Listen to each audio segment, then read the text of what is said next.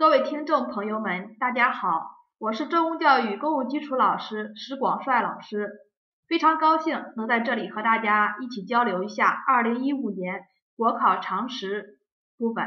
本期我们的主题是历史人文。好，在我们本期主题开始之前，我们先来了解一下历史和人文部分在我们国家公务员考试中所占的比重是怎样的。纵观近几年的真题，我们可以看出来，二零一一年考了三个历史题啊，那二零一二年这个考量比较多，考了四道题，那二零一三年啊考了两道题，二零一四年也考了四道题，所以纵观近几年的真题，我们看出来历史和人文部分在我们考试中的比重是相比较大的，二十个题它能占到四个题。那预计在今年的考题中所占的比重仍然不比当年少，所以同学们尤其要注意历史人文部分。好，对于历史人文部分啊，基本上就两大部分，一部分是中国的历史人文，另外一部分呢就是世界史、世界的一些人文常识啊。那这两部分呢都很非常重要啊。那我们来看一下预测点。那第一个点，关于中国古代文学。中国古代文学啊，那这里大家你能想到中国古代文学中有几个非常经典的著作？第一个经典著作是不是《诗经》？第二个是不是《楚辞》？第三个还有《史记》，对吧？好，那这是这三部三部著作，我们来分别了解一下三部著作。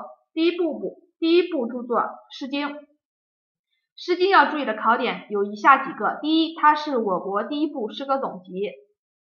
好，第二，第二，《诗经》《诗经》啊，它是分为风、雅、颂三部分，运用了赋比兴表现手法。好，第三点，第三点，《诗经》《诗经》啊是现实主义作品还是浪漫主义作品的代表？这个注意一下。它是现实主义的源头，开创了中国诗歌现实主义的源头。好，这是第一部著作。第二部著作《楚辞》，《楚辞》是谁创作的？是屈原啊，伟大诗人，战国时期的伟大诗人屈原创作的。那好，这里也要注意一下，对于屈，对于这个屈原的《楚辞》啊，它是浪漫主义的代表，浪漫主义的代表啊，它里面有很多。比喻啊、夸张啊等手法，还还有一些神话故事来表现思想感情，所以它比较浪漫，是浪漫主义的色彩。其中这个《楚辞》中最具代表性的作品就是我们大家耳熟能详的《离骚》。第三个就是《史记》了，《史记》是谁的作品？是司马迁。司马迁，西汉时期的司马迁。《史记》的考点第一个就是它是我国第一部纪传体通史。第二点，第二点要注意一下啊，这个《史记》它是上启皇帝、下启汉武帝太初年间，是我总结了我国古代三千年间的政治、经济、文化各方面的历史，被称为我国第一部正史，所以它叫纪传体通史。那这里呢，第三点需要注意的是，鲁迅称《史记》为史家之绝唱，无韵之离骚。好，这是第一个预测点。那第二个预测点呢，是关于我们的一些诗人，诗人的一些派别。第一个派别呢，就是陶渊明。陶渊明他是开创了田园诗，对吧？魏晋南北朝时期的陶渊明，田园诗的代表啊，他写的一些诗非常优美，比如说“采菊东篱下，悠然见南山”。还有就是开荒南野际，手拙归园田，这是《归园田居》其一中的诗句，这叫田园诗。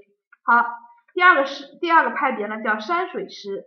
山水诗和田园诗不是同一个类别。那山水诗的代表人物就是谢灵运了，对吧？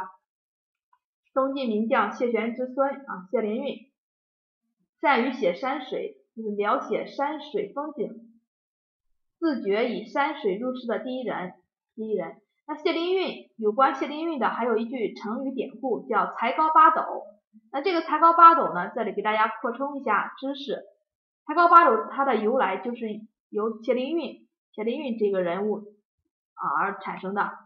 才高八斗是指谢灵运啊，谢灵运他说了一句话，他说如果天下有才一担的话，那曹植有八斗，那谢灵运有一斗，其他人有一斗啊，加在一起是一担。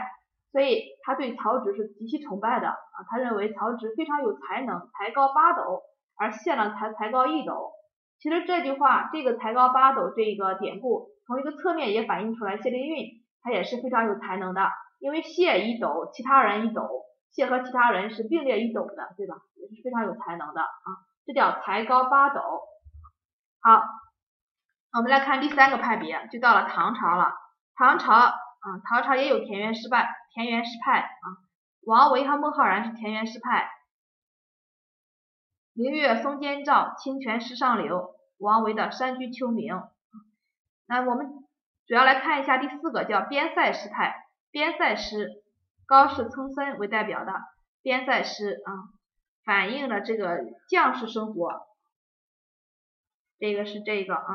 好，我们再看第五个，就是关于浪漫主义诗人。浪漫主义诗人是李白，李白啊，他写的诗是积极浪漫主义，极其具有瑰丽绚烂的色彩啊。飞流直下三千尺，疑是银河落九天。好，下面第六个呢是关于现实主义诗人杜甫。现实主义诗人杜甫啊，因为杜甫他生的长这个时代呢，发生了这个安史之乱。所以他写的诗呢，都是反映当时的一些生活现状的，有沉郁顿挫的特点，他是现实主义的代表。好，这是第二个点，第二个重点啊。那下面我们来看一下，看一下我们刚才所说的这个世界，也就是外国文学，外国文学要注意一下啊，注意一下我们这个文艺复兴时期。文艺复兴时期，这个莎士比亚，莎士比亚啊，他是这个文艺复兴时期最伟大的剧作家和诗人。他的一些作品，主要的作品，比如说有《威尼斯商人》，《威尼斯商人》，还有这个《罗密欧与朱丽叶》，《哈姆雷特》啊，这个《麦克白》等，这个要注意一下。对于这个外国文学，它也有浪漫主义和现实主义的区分。这个浪漫主义文学的代表比较。经典的就是这个雨果《巴黎圣母院》，对吧？写了一个非常凄美的一个爱情故事。这个批判现实主义的一个代表就是巴尔扎克，巴尔扎克写的人间喜剧，还有这个托尔斯泰的《战争与和平》，都是现实主义的一个代表。好，这是外国文学，外国文学。好，同学们，我们本期的历史人文的预测点。就到这里啊！希望我们的预测能给大家的考试带来一定的帮助。预祝大家在今年国考考试中取得好的成绩。好，谢谢大家的倾听。